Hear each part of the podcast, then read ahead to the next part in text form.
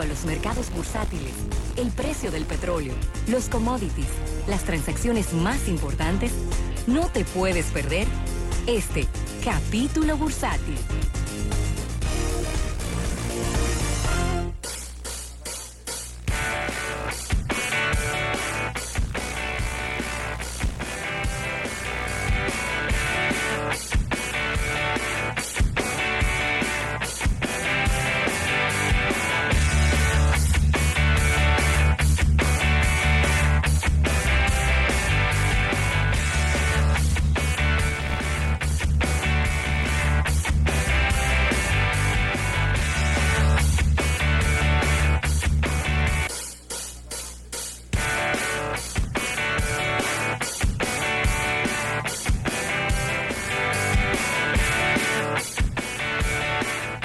Señores, estamos, de aquí probando bueno este Joggen. Ujú. Dando las gracias al Banco Popular, el Banco Popular Claro. a tu lado siempre. Estamos aquí probando este Joggen. Aquí, imaginas está, tú aquí haciendo- está luz también. Tú haciendo la fila en un banco popular con un joggen de todo. Y bueno que está Esperando, ¿sabes que hay unos bancos populares, Rafa? ¿Mm? el toquecito de miel exquisito. Hay unos bancos populares que cuando tú llegas, te dan un número y tú te sientas. Sí, claro. Genial mueble, eso, como- como genial. dijimos. Entonces tú aprovechas, llega con un base de yogur griego, de yogur fruit, y de ahí espera tranquilamente que te llamen. Mira, Sabroso esto. entrando en informaciones ya, nos escuchan masticando. Este, Hay que trabajar. Sí, sí, estamos, ya, ya estamos en el aire. Estamos en el aire. ¿no? Así que vamos a comenzar con las noticias no tan positivas, pero hay que traerlas. Porque el banco suizo UBS o VS, ya traduciendo al español su nombre, Claro. está recibiendo una multa de 4.200 millones de dólares en Francia eh, por fraude fiscal. ¿Cuánto? 4.200 millones de dólares por fraude fiscal. Ya el año, el año se fue para la porra en ese banco. ¿eh? Fraude fiscal. Sí, la institución es un acusada. banco acusado de fraude fiscal. Sí, pero oye, Debe de ser una de las crisis de relaciones públicas más crisis de reputación que puede tener una institución Yo- financiera. yo te voy a decir qué es lo peor de lo que tú acabas de decir. No es que el banco agarró y que el ITEVI no lo pagó, el IVA de allá. Sí, sí, sí. No es que, que ellos agarraron y, y ocultaron lo- los números de sus ganancias, no. La institución fue acusada y encontrada culpable de ayudar a sus clientes a esconder miles de millones de, de euros ante las autoridades fiscales de Francia. Tan fea. O sea, Sí, ellos, eh, fomentando que, se- que el- su cliente evadan el fisco. diría, diría una familia muy influyente de abogados de este país, una especie como de asociación de malhechores. Claro. No te lo voy a adornar. No, no, no. O sea que la justicia francesa, Ravelo, ha decidido condenar en el día de hoy a una multa histórica. Son 3.700 millones de euros, ya traducidos a dólares, unos 4.200 millones de dólares. Y una crisis de relaciones públicas eh, sin precedentes en la historia de este país, porque es la multa más grande puesta en Francia a banco alguno en toda la historia republicana de ese país. Nunca se había puesto una multa así. Pero yo me imagino, 4 mil millones de dólares de multa. Es mucho dinero. Y este año para ese banco, eso para- para- Yo no. Hay, habrá que ver, porque tú, acuérdate que ese tipo de. Cuando ya la multa cae, Ya Pero- se ha hablado bastante ya sobre ya tú tienes una expectativa de lo que puede Sí. ocurrir. Entonces tú de repente vas haciendo lo que se llama una provisión. Vas guardando ese dinero, lo vas apartando. Obviamente te cae en un momento y tú tienes que probablemente desembolsarlo. No creo que sea todo junto. No. Bajo ninguna circunstancia, ninguna empresa tiene 4 mil millones de dólares justo para, para entregar. Pero de todas maneras, como tú dices, es un año que se le pone muy difícil. Arrancando un año que te, que te caigan con una multa de 4 mil millones de Sí, dólares. además es, una- es un juicio que lleva cinco años, que se llegó ya a esta conclusión. claro. Y en problemas esta, esta institución financiera, ahora bueno, por, por, por menos multa que digamos, más multa que digamos, hay una crisis de imagen. en esta Hay una crisis de imagen y una crisis financiera. 4 mil millones no son poco dinero para, para ningún banco. Te dirá, te dirá lo que usted quiera, pero es que las ganancias de un banco, no me hable de los activos, no me hable de, del dinero que está colocado, no, no. Háblame de las ganancias de un banco ni- ni durante un año. Ni de cartera tampoco. eso. No, háblame de las ganancias de un banco durante un año, que de ahí es que ellos van a tener que sacar los 4 mil millones eh, de dólares. Oye esto. Por ejemplo, José Luis Ravelo era, era cliente de, eh, o es cliente de este banco. Ellos, en complicidad con los clientes, habían escondido 10 mil, más de 10 mil millones de dólares al fisco en pagos de impuestos. Cosa fea. Qué cosa tan fea.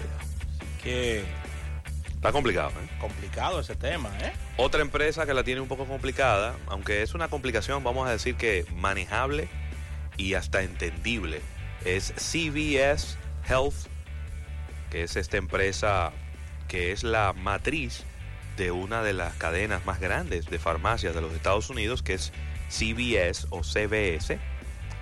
Tuvo resultados que fueron muy decepcionantes para los inversionistas. Esta mañana se presentaron eh, ganancias por debajo de lo esperado. Inclusive, recuérdate, fí- fíjate, te voy a hacer un poco de- vamos a decir que de un pequeño, una pequeña historia. Porque es que CBS anunció el año pasado que estaría comprando a, Aetna, que es una empresa de seguros, por 70 mil millones de dólares. Entonces ya de entrada eso le los deja desde el punto de vista financiero un poco vulnerables. Pues ahora no han podido lograr las ventas y las expectativas de lo que ellos tenían. Lo que esperaban era tener ganancias por acciones de 2 dólares con 14, eh, mientras que lo que logró fueron 2 dólares con 5 centavos. Y ya el CEO de esta empresa, Larry Merlow, dijo, 2009 será un año de transición para integrar a, Aetna y enfocarnos en nuestros principales pilares hacia la estrategia de crecimiento. En pocas palabras, no esperen grandes cosas de nosotros en este 2019, porque estamos enfocados en hacer una fusión con de CBS con Aetna y ver cómo sacarle provecho a esta compra que acaban de realizar, Rafael. Más transacciones. La integración, oye esto y disculpa, la integración le costará 550 millones de dólares. ¿Cuánto? 550 millones de dólares. Va a costar la integración de estas dos empresas. Está, está bien, bien, vamos a decir que interesante, en el sentido de que esto no es algo que los ha agarrado a ellos desprevenidos, es algo que ellos lo Lo buscaron. buscaron. Ellos compraron esta empresa, fue una compra muy grande, inclusive que hasta eh, se estuvo hablando de, de temas reguladores y una compra muy atrevida. Una empresa farmacéutica, vamos a decir una cadena de farmacias, porque ellos lo que son es distribuidores, comprando a una empresa de seguros médicos. Eso nunca se había dado en los Estados Unidos y por eso lo extraño y lo complejo de la integración entre estas empresas. Bueno, y quiero quedarme ahí en el mundo de las transacciones, de las compras, ya que el dueño del Manchester City está comprando al club chino Sichuan Ji Union FC, un equipo de tercera división en China. Pero bien. Eh, este se llama el City Football Group, que es eh, la sombrilla que lleva todos los negocios del Manchester City, que es uno de los equipos más importantes De la Liga Premier Inglesa. de la Liga Premier Inglesa, hay que decirlo, el Manchester.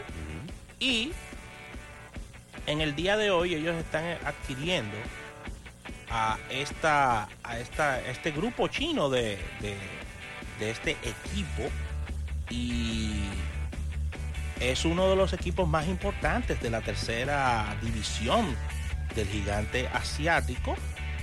No se ha precisado en este instante cuánto se desembolsó. Lo que sí se ha dicho es que él compró el 100% del equipo.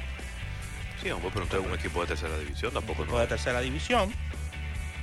Y además del Manchester City, él es el dueño de, de el dueño de Nueva York, de New York City, de la MLS también, este empresario.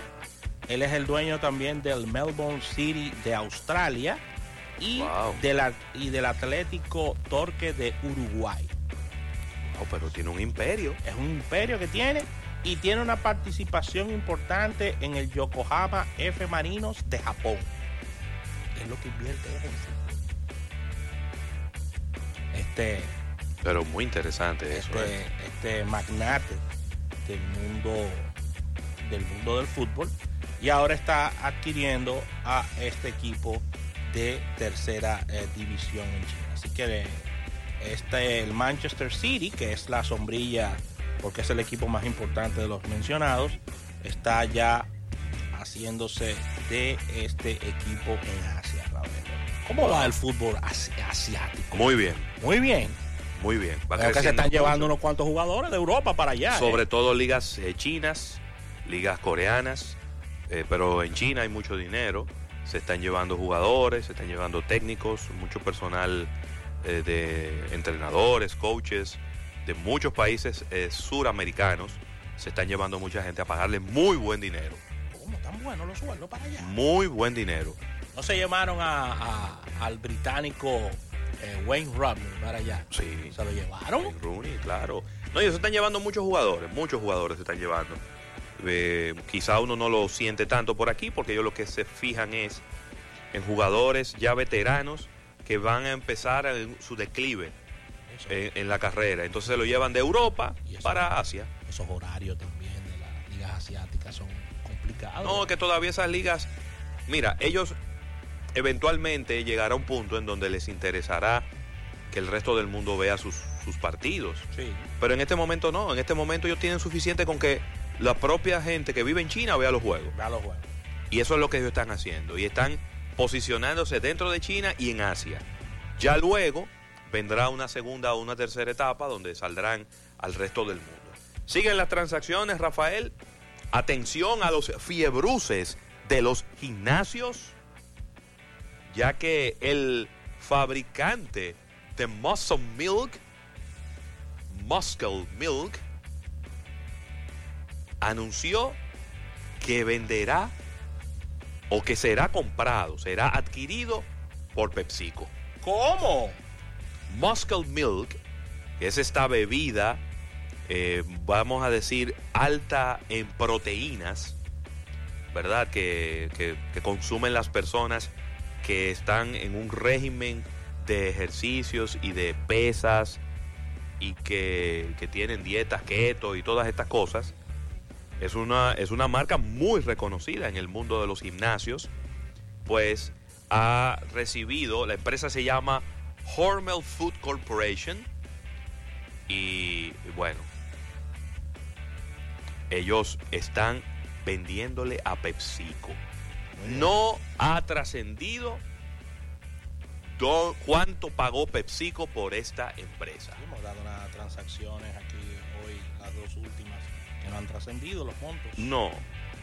Vamos a ver qué ocurre. PepsiCo tiene que decirlo.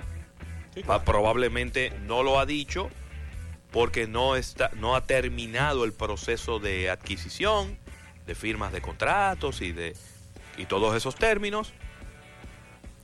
Pero tiene que decirlo porque PepsiCo es una empresa pública.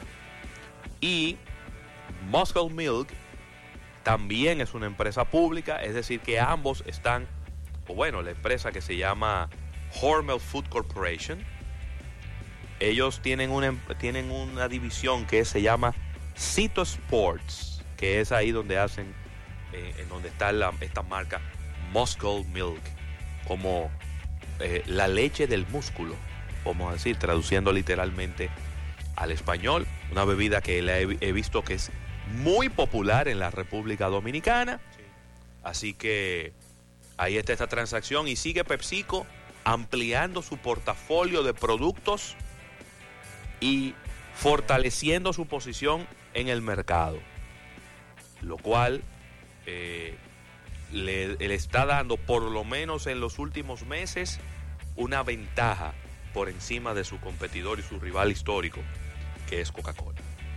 Mira, hay tremendo lío ¿En dónde? entre Brasil y Europa, ya que Brasil está amenazando en el día de hoy con sobretasar importaciones de productos debido a represalias de cuotas con relación al acero.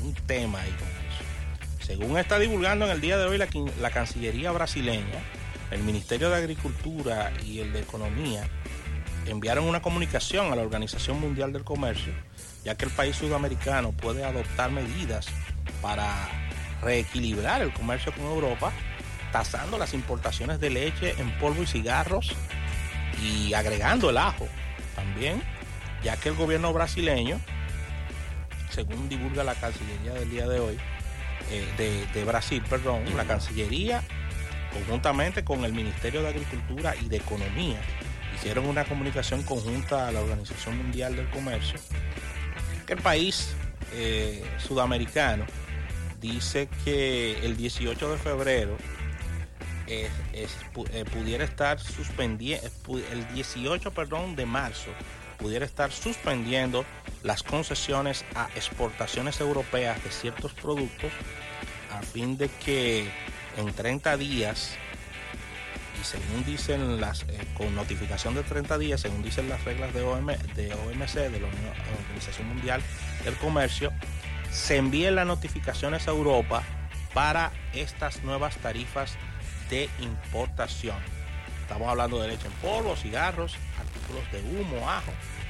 Y todo esto viene ya que Europa le aplicó un 25% el primero de febrero a los amigos, a los amigos de Brasil cuando mandaron, eh, exportaron hacia allá cero. Sí. Y los brasileños dijeron, oh, pero ¿y qué es esto? Nosotros no tenemos que ver ese lío, ese lío con los americanos. Y los europeos dijeron, no, esto es todo el mundo. Esto es todo el mundo que está metido en este rebú. Lo agarraron así como fuera de base. Lo agarraron fuera de base y dijeron, ajá, pues te vamos a meter entonces impuestos a los productos ya citados por nosotros. Tú sabes que Brasil tiene una historia de, de- de hacer cosas así. Yo no sé si usted recuerda cuando empezaron a tomarle la huella al- a, todo el mundo al entrar a los Estados Unidos. Los brasileños. A todo el mundo. Y los brasileños le dijeron a los gringos, ah, tú me vas a tomar la huella a mí, pues yo te voy a tomar la huella a ti. Y a todo el que llegaba de los Estados Unidos, había una fila con un solo oficial de migración para coger la huella a todo el mundo. Y a veces duraban tres horas ahí la gente esperando para salir. Ay, el oficial botezando. Y, No, y pero y uno solo. y pa- descuajando. todo el mundo, todo el que viene de cualquier parte del mundo, no importa, venga por esta fila. El que viene de Estados Unidos, venga, que hay que cogerle las 10 huellas de los 10 dedos de la mano. Brasil tiene el músculo para hacer, para hacer esa- esas jugadas. Pero claro que sí. Ellos tienen el músculo eh, Sí, el eh, que un país rico. La gente, la gente cree que no, pero que Brasil es ¿Eh? una de las economías más importantes del mundo. Bueno, pero está dentro de los, fam- de los famosos países BRIC, Sí. ¿verdad? Está Brasil, Rusia, India, China y creo que agregaron una letra más. ¿Cuál fue el que agregaron? BRICS, era una S, eh, Singapur o algo así, bueno, no recuerdo. Pero inicialmente eran cuatro y entre esos cuatro estaba, estaba Brasil.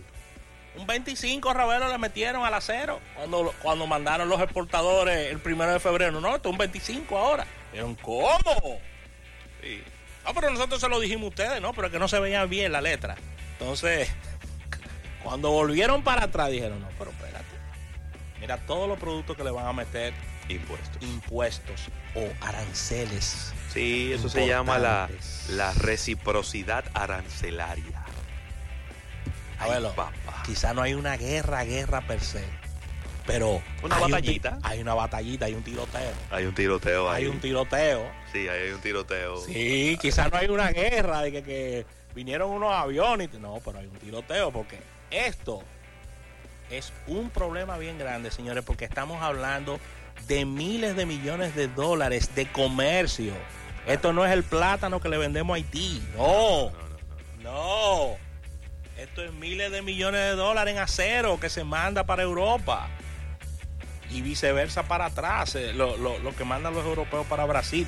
Recordando, para quienes no lo, no lo tienen en perspectiva, que Brasil tiene más de 300 millones de habitantes. Sí. Es un mercado muy apetecido. Y hace de todo y es prácticamente autosuficiente. ¿Cómo?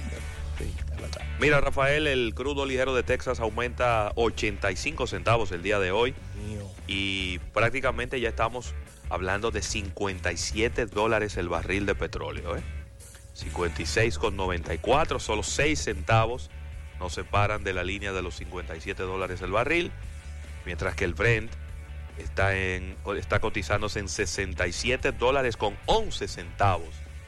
Y parece que el tablazo de esta semana no nos lo despinta nadie. Yo estoy esperando ese golpecito. El gas natural se mantiene muy estable, solo cae un centavo el metro cúbico, se cotiza en 2 dólares con 65 centavos, mientras que el oro, el oro estuvo ayer en uno de los niveles más altos que había estado en mucho tiempo y sigue aumentando 1.345 dólares la onza de oro en el mercado internacional. Lo que respecta a los mercados bursátiles, ligeramente negativos, una cosititica nada más, negativos en este momento, Rafael. El Dow Jones 25.888, Standard Poor's 500 en 2.778 y el Nasdaq 7.474. Así que solo es ligeramente negativo que están los índices bursátiles de los Estados Unidos de Norteamérica. Mira, Roberto, ya para cerrar, antes de irnos al break, hay un, hay un tema, ya que en, Inglaterra Ah, se produjo una, una oferta de compra de Sainsbury, que es el más, la más importante cadena de supermercados en el Reino Unido, que estaría adquiriendo a la número 3, que es Assad, por unos 9.500 millones de dólares. 9.500. Exactamente. Las autoridades del Reino Unido dijeron, espérate. No, Tú estás oh, muy rápido. Tú estás muy rápido. Espérate. Espérate. Para quienes no lo saben, hasta que es la tercera, es de Walmart. Es una empresa del- de la sombrilla de Walmart. Y dices, dicen fuentes muy allegadas a, a las autoridades que esa fusión, esa compra está muy difícil. Porque hay temas monopólicos. ahí. O sea, que- Claro. que, quedaría demasiado fuerte. Porque tú estás uniendo El la- más grande, el más grande, el Con el número uno, con el tercero. entonces eso crece la brecha con el segundo. Exactamente. Y ni hablar con el cuarto, ¿verdad? Las, las, las acciones en el día de hoy de Sainsbury se hundieron un 16% en las bolsas británicas en este día. Luego de que está la especulación, tú sabes cómo son esos diarios británicos de Claro. Sun y Muy amarillita. muy amarillistas, de que eso está en un hilo, esa posible adquisición. La primera adquiriendo a la tercera. Es que yo no sé. ¿Eh? yo no sé ¿Y cuál fue el cálculo? No, no entendí. Porque es que los, los británicos son muy quiquillosos, señores, en los temas comerciales y de Claro. publicidad son, son muy quiquillosos. O sea, No, en, Inglaterra, en Inglaterra te mandan a quitar una valla por nada. Sí. Mire, esa valla es medio racista. Quita Sí, eso de quita ahí. eso de ahí. Sí. Sí. Sí, eso es así. Eso, así es que funciona ese país. Entonces, ellos se la jugaron, metieron eso. Un país que está muy sensible a todo, que todo, le- todo los está observando en ese país. Está todo el mundo como de mal humor. Gente sale como quillado por la mañana. Sí, como que no están yendo al barbero, veo mucha gente como pelú. como Colbejona y pelú la televisión. Así que vamos a agradecer, vamos a agradecer al Banco Popular. Banco Popular a tu lado, es la misma Teresa May. Pusieron una foto de ella hace tres años y ahora. 150 rayos le cayeron a, esa señora. Cayeron como entre siete a, a-. Ay, Dios Sí, mío. pero ven acá. Demasiada presión. Y tú ¿Qué sabes tú que crees te, que esa duerme que tranquila te como agarre, tú? que te agarre la cámara de los lores y te diga, mire, ese acuerdo que usted, eso es una, eso es una vergüenza para este país. Vaya y negocie eso de nuevo. Así fue que le dijeron. Sí, porque le dije. Así fue que le dijeron. Vaya y negocie eso de nuevo. Sí mismo. Entonces, presión en Irlanda para ella, presión en todas partes. Y nadie sabe los boches que le da la reina. Así que vamos a agradecer, vamos a agradecer a nuestros amigos del Banco Popular. Banco Popular, a tu lado siempre.